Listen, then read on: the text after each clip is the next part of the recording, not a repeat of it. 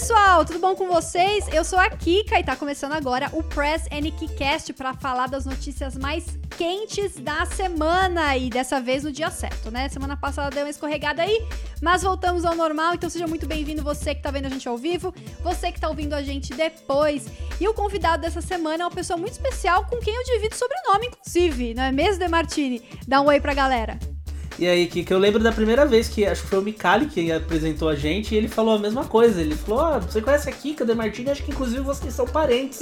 Conversem aí que vocês talvez descubram parentesco em comum. Não, não, acho que não, não. A gente concluiu que a gente não é parente, né? É, não, não, acho que não. Talvez distante, mas acho que não. Bom, eu sou Felipe De Martini, as pessoas ficam surpresas quando eu falo que o Felipe, né? Porque todo mundo me conhece como De Martini ou Dema. E eu sou do New Game Plus faço lives, escrevo reviews. É, nós quase trabalhamos juntos, eu e a Kika, por uma diferença de alguns anos, na mesma casa. E agora estamos juntos aí de novo. Boa noite, bom dia, boa tarde, independente da hora que você estiver escutando isso. Isso aí, então hoje a gente vai falar do Switch Lite, que foi homologado aqui no Brasil pela Anatel junto com alguns acessórios. Muita calma nessa hora, vamos falar sobre o assunto. Rumores de Resident Evil 4 Remake. Também muita calma nessa hora, só muita calma nessa hora nesse podcast. Tem também jogos grátis e dessa vez tem pro console também, não é só pro PC e muito mais. Então vamos começar com a notícia dessa história aí de que o Switch Lite e acessórios foram homologados pela Anatel aqui no Brasil, porque eu já vi muita gente que pegou essa informação e transformou em Nintendo vai fabricar o Switch aqui no Brasil. Calma lá, que não é muito bem isso, né? Vou, vou dar um contexto aqui um pouco do que aconteceu. Bom, é, o Pro Controller, os Joy-Cons e o Nintendo Switch Lite foram homologados na Anatel. Uh, quem fez essa homologação foi uma empresa que disse que foi acionada, né? O DN entrou em contato com a empresa e ela falou que foi acionada por um agente do exterior para ser a local holder.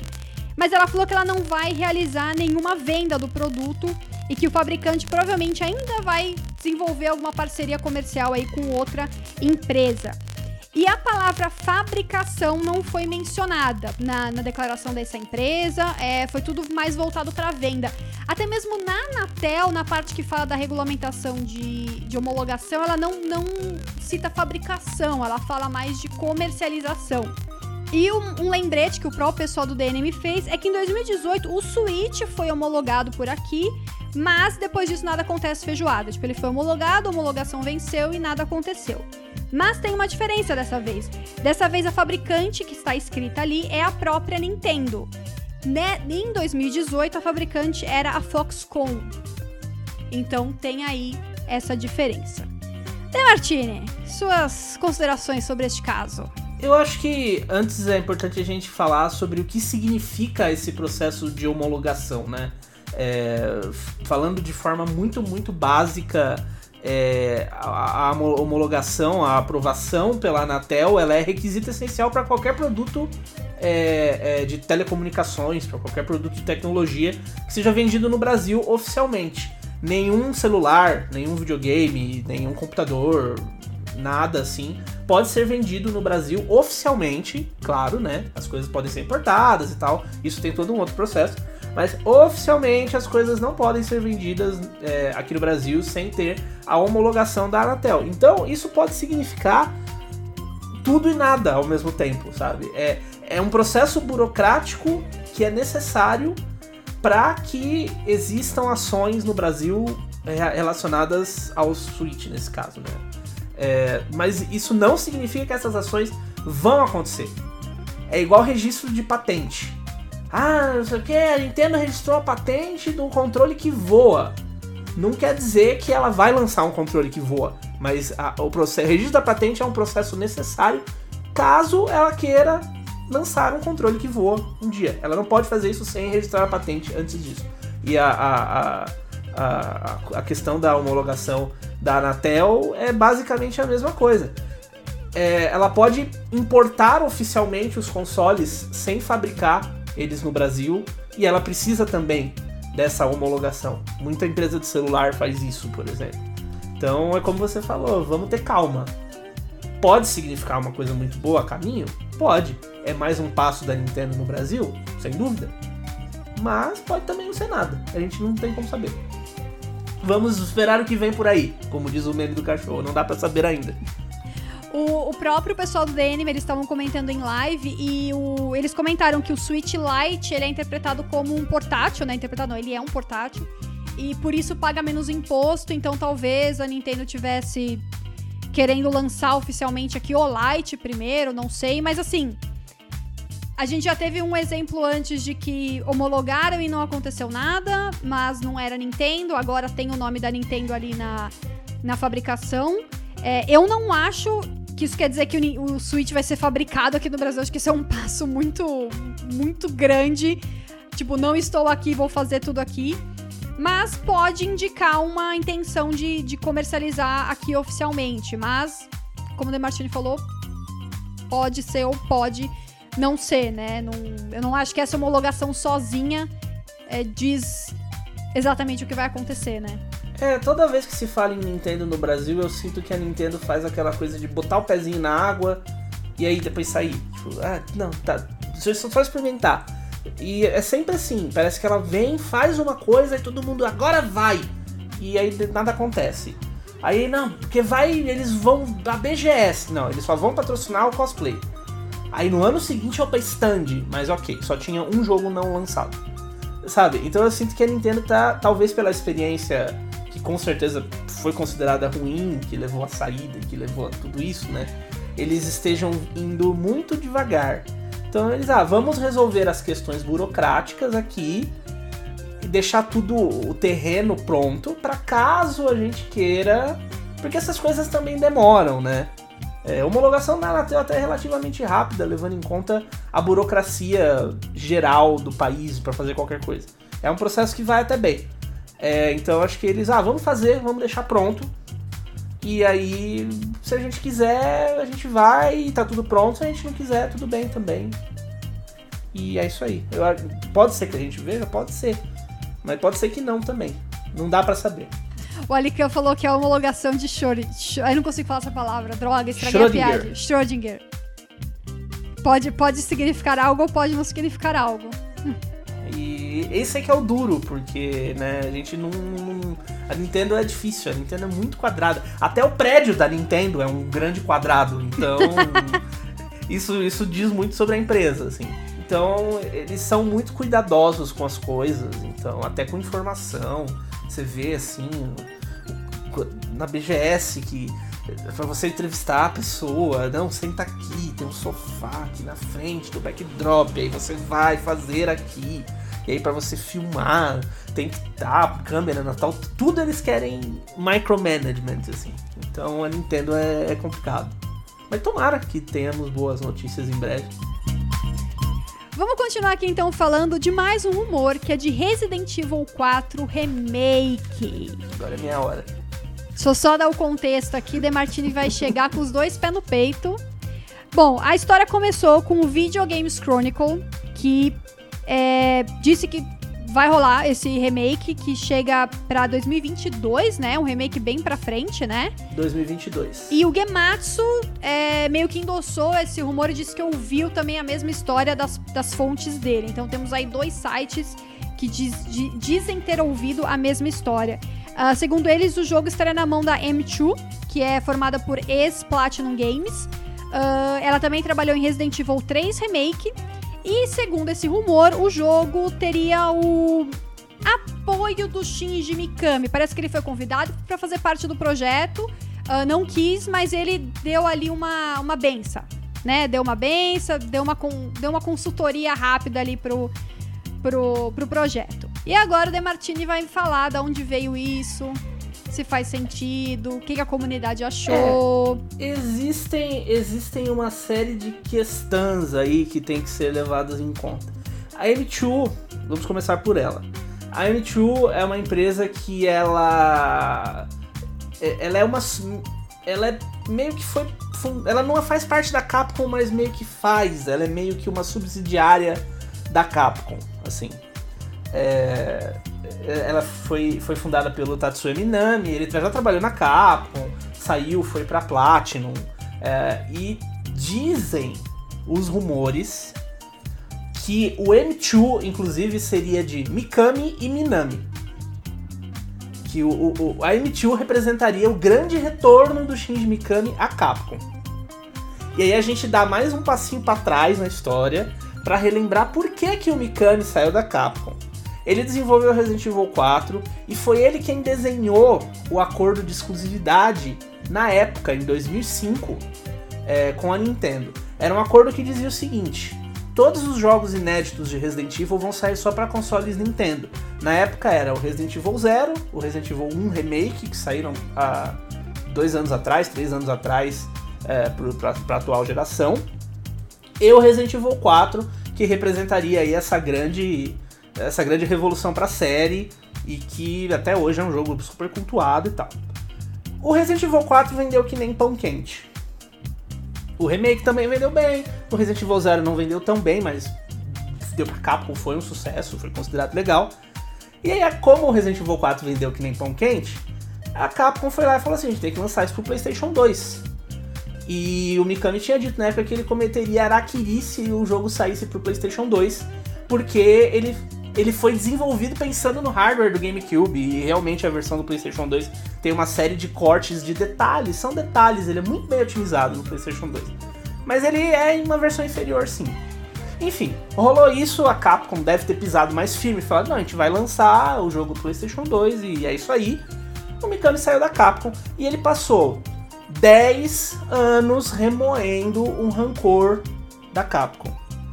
Toda toda entrevista que ele tinha a oportunidade de falar da Capcom, eles falavam sempre mal.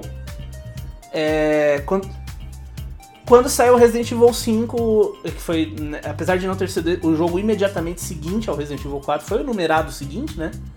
Ele falou que aquilo, de jeito nenhum, aquilo era a visão dele, que aquilo não tem nada a ver com o que ele tinha imaginado com a série, que ele não ia nem jogar. Durante todo o desenvolvimento do The Evil Within, ele sempre posicionou The Evil Within como o anti-Resident Evil, como o jogo que eu queria fazer, Resident Evil deveria ser assim. E é aí que entra, a, como a Moni chama, a rinha dos insiders. O que eu escuto falar aí é que a Capcom não quer saber do Mikami. Por isso que quando eu li essa informação eu fiquei, ué, a minha primeira reação foi tipo, isso é uma grande bobagem, esse negócio do remake do Resident Evil 4.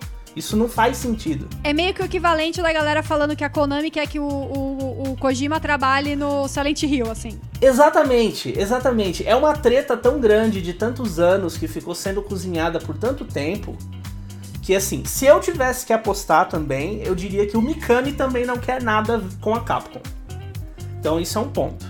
Aí tem essa questão do fato do Minami ser muito amigo do Mikami desde a época da Platinum. Eles têm uma amizade muito antiga. Isso pode ter amaciado ali as coisas um pouquinho? Pode, não sabemos. Mas o que eu sei é que essa história de Mikami, hum, o sonho não é tão bonito quanto quanto quanto se quanto foi dito aí eu, eu acho que faz muito sentido ele ter dado esse suporte informal, sim, ao jogo. Tipo, ah, não vai lá, foi assim. O Minami mandar um zap pra ele, ô, ô Shinji, eh, naquela época, blá blá blá blá blá, e ele, não, faz assim, faz assado. Mas eu acho que a gente, por exemplo, vai ser um, é uma coisa tão informal que a gente não deve ver nem o nome do Shinji Mikami nos créditos. No Resident Evil Revelations, e se eu não me engano, no, Res, no Resident Evil Revelations 2, e se eu não me engano, no Resident Evil 7 também, existe um designer chamado Shinji Mikami. Porra! Que trabalhou para Capcom. E isso na época que, que saiu o Revelations 2 foi, meu Deus, o Mikami voltou, o Mikami voltou. E aí, gente, calma, galera, calma. E a Capcom ela é uma empresa que nunca fala. Você manda um e-mail para Capcom pedindo pronunciamento para assessor de imprensa, é sempre uma linha. É sempre a Capcom não comenta sobre isso. A Capcom não fez nenhum anúncio. Nunca tem uma coisa elaborada. E quando rolou esse Shinji Mikami, ela, não, esse Shinji Mikami é outra pessoa, ele é designer de cenários, ele não, não tem nenhuma relação com o Shinji Mikami original, o Shinji Mikami original não faz parte mais da Capcom há muito tempo. Eles fizeram toda uma questão de, de, de explicar. Então eu acho que existe essa, essa vontade de distanciar as coisas. Isso é um ponto. Agora, o outro ponto é com relação ao, ao remake em si de Resident Evil 4, que muita gente quando saiu Resident Evil 2, muita gente começou a pedir o Resident Evil 3, e o Resident Evil 3 tá aí. O jogo seguinte, pela lógica, se você pensar que Capcom tá, por exemplo, atualizando jogos que são da jogabilidade antiga para uma nova geração, o Code Veronica era o, a próxima sequência lógica, né? Porque ele é o último jogo da, da jogabilidade velha na série. É um jogo que faria muito sentido a Capcom pegar e refazer e relançar. Só que aí veio essa conversa do Resident Evil 4. De novo, são muitas fontes falando que esse projeto existe. Muitas fontes mesmo. Então eu acho que quando, quando você tem lá uma pessoa, que é sempre aquele cara do Twitter, né? Que sai falando um milhão de coisas o tempo inteiro. É só ele falando sempre, só ele falando um milhão de coisas. Só que hoje você tem o Gematsu, você tem o Videogame Chronicle, você escuta outras pessoas falando, tem gente no Brasil que ouviu, é, entendeu? Então, é, eu acho que que existem são muito grandes as chances de acontecer, inclusive há quem diga aí nos rumores que a M2 foi criada com esse projeto em mente porque eles foram criados em 2018 já para fazer esse projeto do Resident Evil 4. Aí eles interromperam, foram ajudar no Resident Evil 3 e agora voltaram ao projeto original. E diz que tem times, tem gente aí antiga voltando. Uh, tem o Hiroyuki Kobayashi, que é um cara que, se eu não me engano, não trabalha com a série. Acho que desde o Resident Evil 6 ele foi produzir filmes de animação pra série. Eu acho que é muito nome forte muita fonte falando que é verdade para não ser verdade. Pode ser que esse jogo nunca veja a luz do dia. Que eles cheguem também em determinado momento e falem, não, não dá, não vamos fazer. Porque isso acontece muito. Mas é, a, a pergunta que sempre se faz, é verdade ou não é? Se eu tivesse que casar dinheiro, eu casaria no é verdade. Infelizmente. Mas eu casaria, não é verdade. Então aí a gente entra no outro ponto da, da, da história. É, eu joguei o, o 4, como eu falei, foi o primeiro Resident Evil que eu joguei. E ele já. Obviamente, eu joguei faz um tempo. Não sei como eu sentiria se eu pegasse ele hoje para jogar. Mas um remake dele, ele precisa de um remake? Eu acho que não. Eu acho que não. Eu acho que ele é muito a gente estava conversando sobre isso até o pessoal do NGP no nosso grupo lá, falando assim, a única adição a ser feita para ele ter uma jogabilidade totalmente moderna, duas adições, seria andar e atirar e, andar, e dar passo pro lado. Nossa, ele não faz isso? Não, o, o, primeiro jogo em que você consegue andar e atirar é o Resident Evil 6, por incrível que pareça. Nem no Resident Evil 5 você consegue andar e atirar ao mesmo tempo. Nossa, eu não tenho a mínima lembrança disso.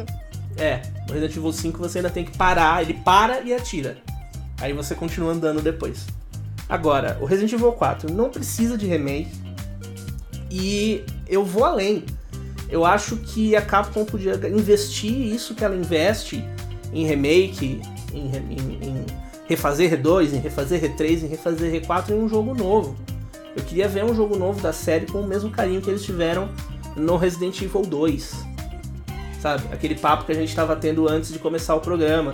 Se o Resident Evil 3, daquele jeito que ele é, fosse um jogo novo, ele não seria tão massacrado quanto ele foi por ser um, um, uma, uma, um remake de um jogo original que é incrível, sabe? Então, e, e aí você começa a, a, fazer, não faz muito sentido, sabe? Porque esses jogos anteriores eles têm uma jogabilidade defasada. O R4 não tem. E aí você vai fazer só por gráfico. O gráfico dele ele já é muito bom. Não, não, sabe, é um jogo de 20 anos, mas. 15 anos na verdade. Mas que, sabe, sustenta, ele se sustenta até hoje. Então eu acho, acho, acho complicado. Mas.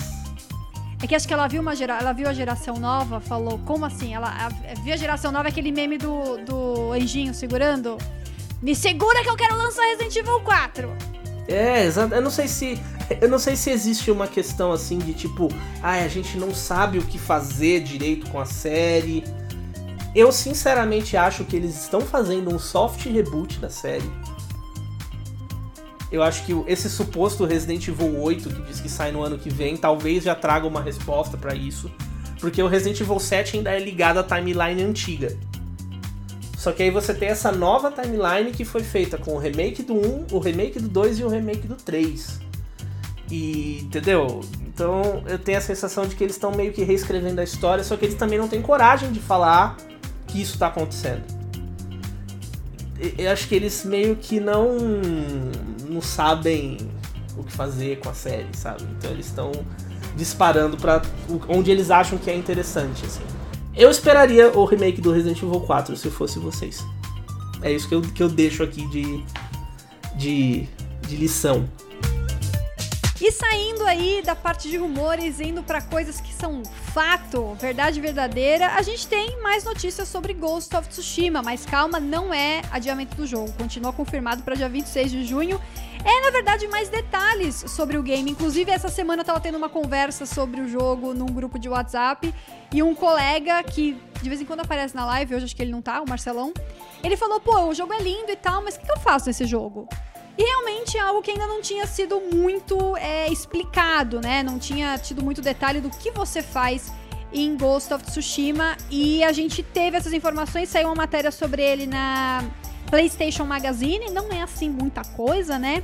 Mas tem uma coisa que eu achei muito legal, que é um lance de decisões que alteram ali o andamento do game e podem até colocar você, o protagonista, contra os seus próprios aliados. E vai ter opção de stealth para poder invadir os lugares e tomar de volta os, as áreas que os mongóis é, dominaram, né, do Japão. Eu adorei essas duas informações, me deixaram muito mais empolgada pro jogo, porque é tudo que eu quero de um jogo: decisões que impactam no andamento da história e opções de stealth com ferramentas de stealth. Então, se eu já tinha feito a pré-venda desse jogo, só confirma que eu fiz uma boa decisão em fazer a pré-venda desse jogo. Essa informação me lembrou um jogo. Eu não sei se ele é obscuro, mas às vezes eu tenho a sensação que só eu joguei esse jogo, que é o Mercenaries do PlayStation 2.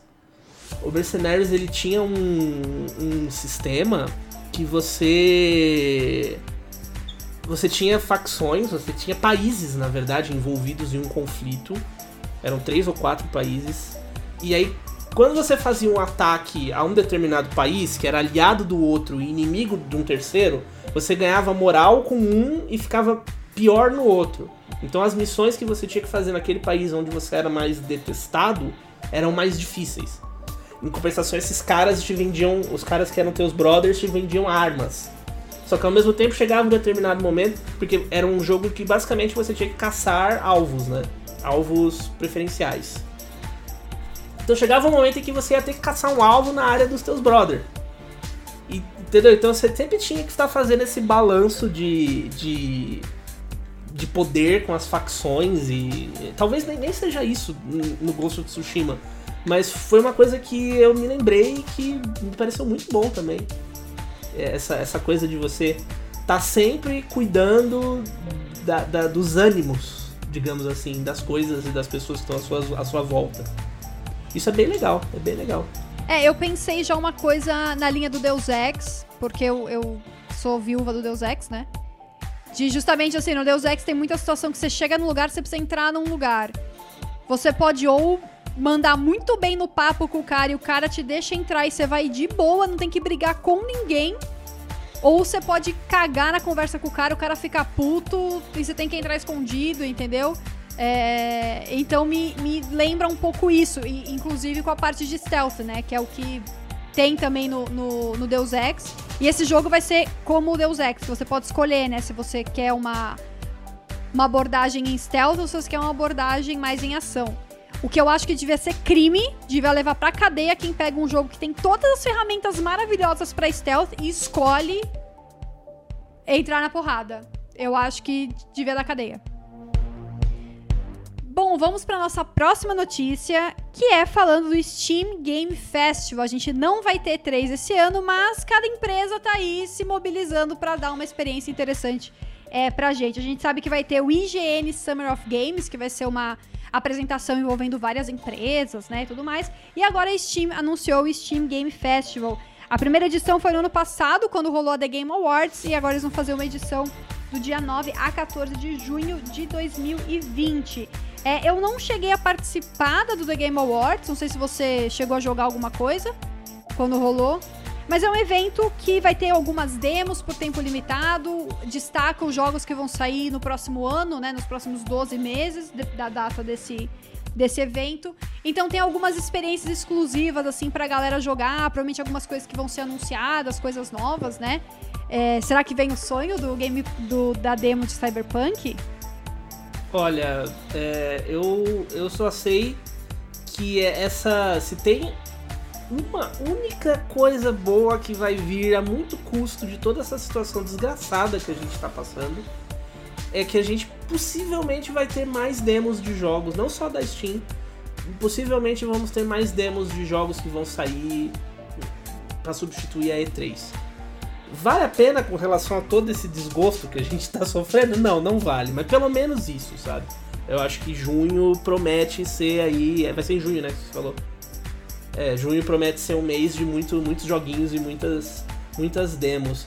Eu, eu gosto muito dessa ideia do Steam, acho que eles fazem muito bem e tem tudo para esse ano ser melhor ainda, né? Porque sem E3 tá na mão da galera pirar, né? É, e essa, essa, essa expansão do evento, de certa forma, eu lembro que foi uma das coisas que o Jeff Kigley meio que criticou na E3 quando ele falou que não tava mais envolvido. É, que ele falou que ele achava que o evento tinha que ser mais global, mais inclusivo, né? é, ter um jeito de abraçar a audiência do mundo todo. E aí ele já puxou sardinha pra dele. Falou: The Game Awards fez isso com o Steam, não sei o quê. Então, vai ter de novo. É, pelo jeito, não é associado ao evento do IGN, é coisa completamente separada.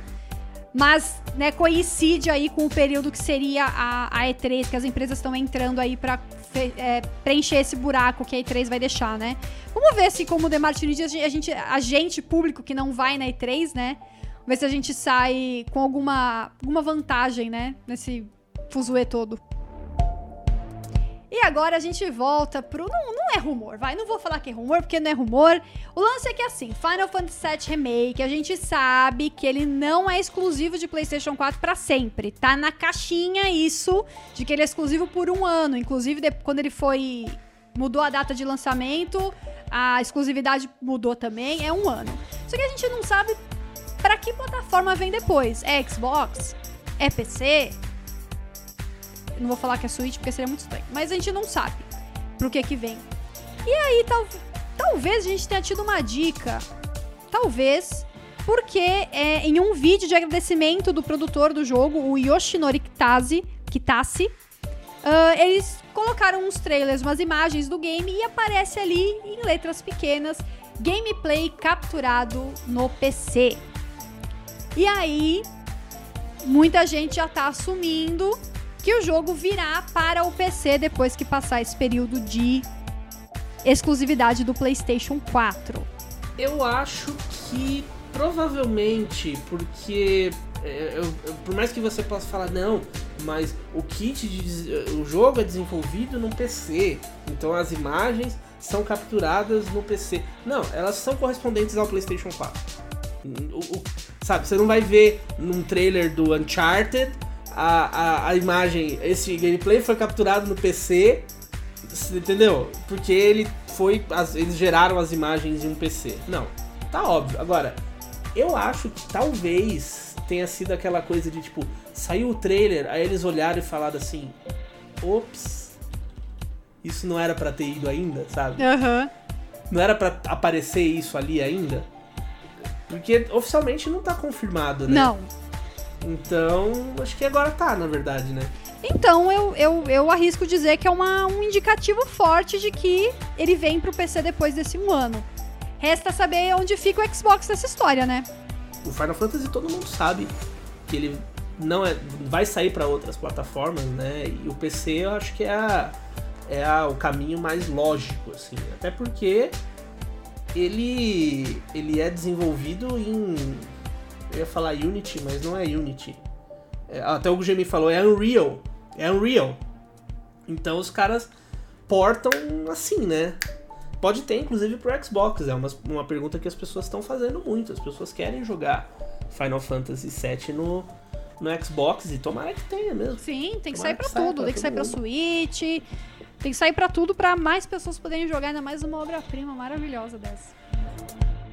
E agora a gente vai falar de Crysis, que ressurgiu como a Fênix das cinzas. Eles tweetaram no perfil do Crysis. O tweet era algo muito simples, escrito Receiving Data, mas o que chama atenção é que a última atividade no perfil de Crysis no Twitter foi em dezembro de 2016.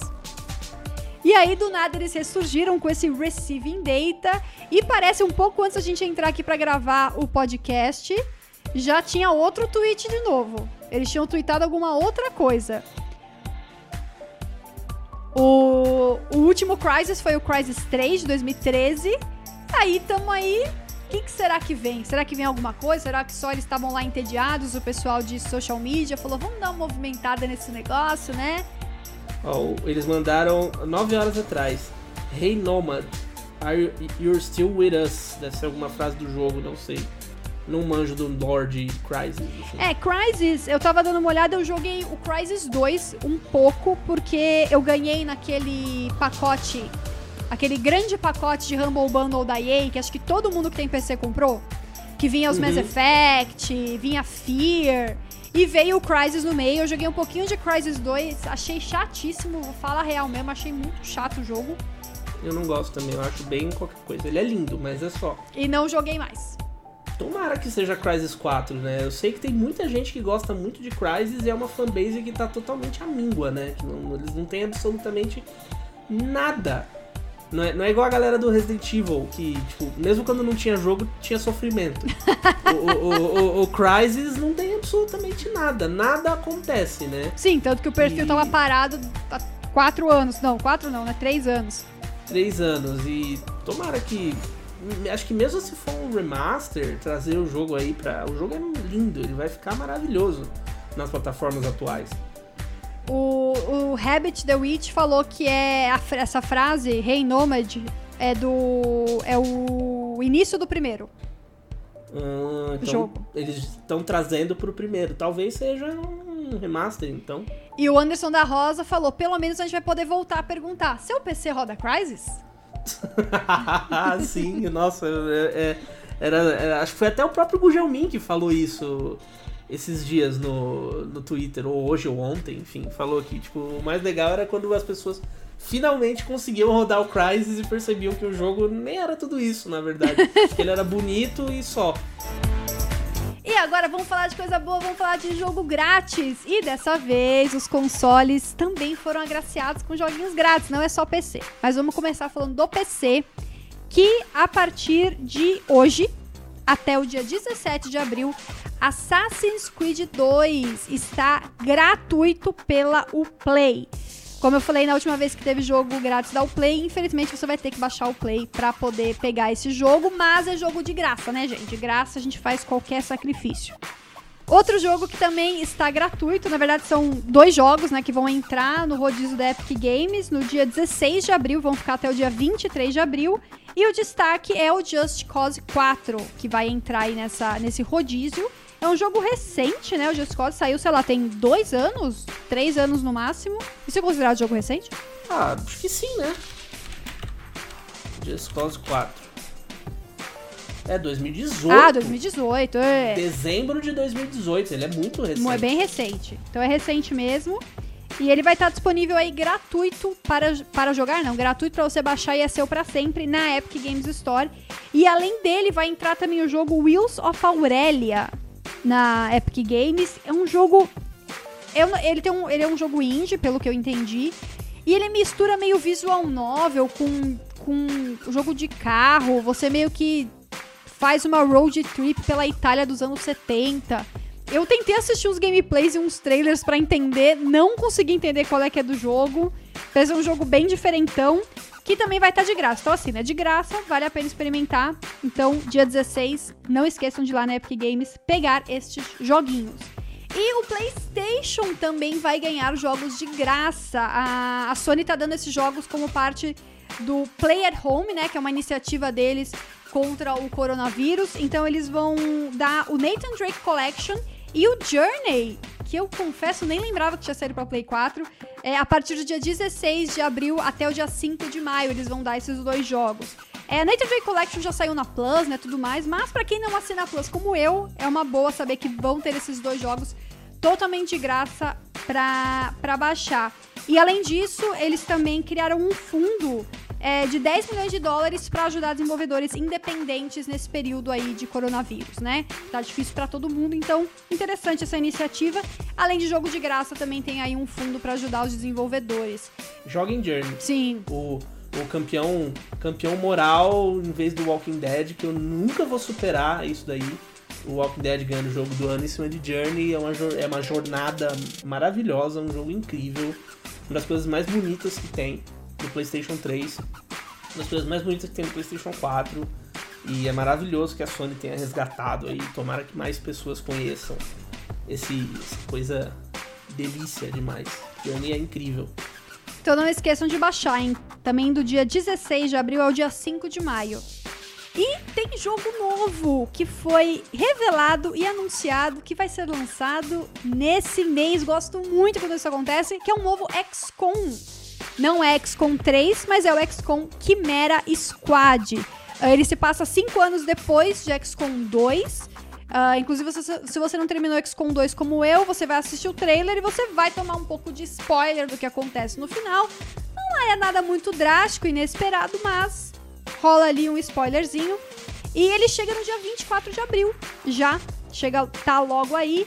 E ele tá em promoção por R$ 49,50 até o final do mês. Depois disso vai para R$ 99,00. É como o preço já já indica aí, ele é um jogo não é um spin-off, porque ele claramente tá na na cronologia da série, mas ele não é um XCOM 3, né? Ele é um XCOM intermediário aí, mas a galera curtiu mesmo assim, porque XCOM, XCOM é um jogo muito bom. Uh, não sei se o, o Demartini é, é do time do XCOM. Eu gosto, eu, que nem eu falei, jogo de estratégia eu não sei jogar. Mas eu me, eu me divirto com o sofrimento. eu, eu, gosto, eu gosto muito. E XCOM, o, o, primeiro XCOM ele veio na Plus em algum momento, no PlayStation 3 ainda, eu acho. Eu joguei ele muito, não terminei. Ele é difícil pra caramba esse jogo. É eu tive que reiniciar difícil. o meu para conseguir terminar.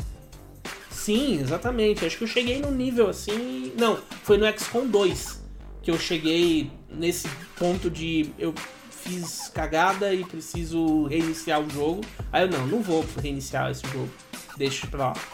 E assim, joguei muito o primeiro XCOM, joguei muito o segundo XCOM e meio que só, né? Ele tem aquele que é nos anos 60 também, que é um spin-off, não tem um assim? Sei, tem. É, acho que é da geração passada ainda, enfim. É The Agency, um negócio assim. E agora vai sair esse Quimera aí que parece bem legal. Eu gosto muito de passar ódio com os soldados na cara dos alienígenas. Errando assim, tiro. Mirando e com 30% de chance de acerto. O cara desaprendeu como é que usa a arma, não é possível. Mas eu acho isso muito legal, eu gosto. Quero. Fiquei surpreso com o anúncio, quero jogar. É, e ele tem algumas, algumas diferenças né, desse XCOM pros outros. É, eu destaquei algumas coisas aqui. Uma é que a equipe, como dá pra ver pelo trailer, é. Não sei se eu falei isso, porque quem tá ouvindo não vai ver trailer, perdão, é você que tá ouvindo.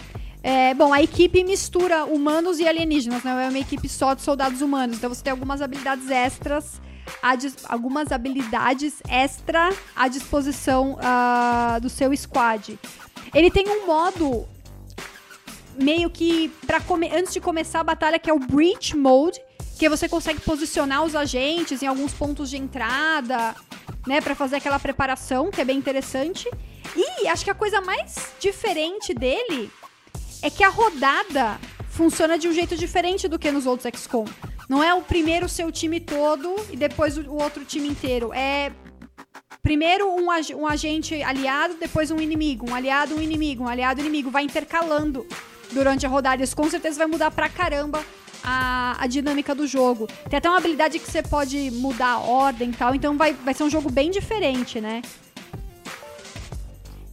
É, e a parte de. Porque assim, XCOM. XCOM tem meio que dois, duas, dois jogos quase, né?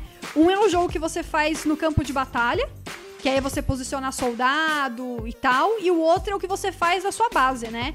Que você tem que construir unidades, tem que é, alocar energia, escolher pesquisa e negociar com os países. Se você perder tantos países do, do grupo lá, você tem que reiniciar o jogo porque não adianta mais nada continuar. E esse jogo também tem esse elemento, assim. Me pareceu um pouco mais simples do que os outros, mas também tem um elemento de você controlar meio que os ânimos da cidade, assim. Então, se todo mundo começar a ficar muito estressado, a cidade não é estressado que eles usaram o termo, mas se a cidade começar a ficar meio fora de controle, você também perde o jogo. Então, também tem esses dois lados, assim, do, do game. Achei muito legal. Provavelmente eu vou comprar. Eu gosto bastante de XCOM. Uh, eu também. Gostei muito Gostei. desse anúncio. Sim, achei. É bom quando a gente tem esses jogos que vão sair amanhã, né? Assim, oh, o jogo foi anunciado e ele vai sair em breve, porque é, primeiro que é uma oportunidade de mostrarem pouco, então você se surpreende quando o jogo sai, né? E é legal que você tenha a coisa ali muito palpável.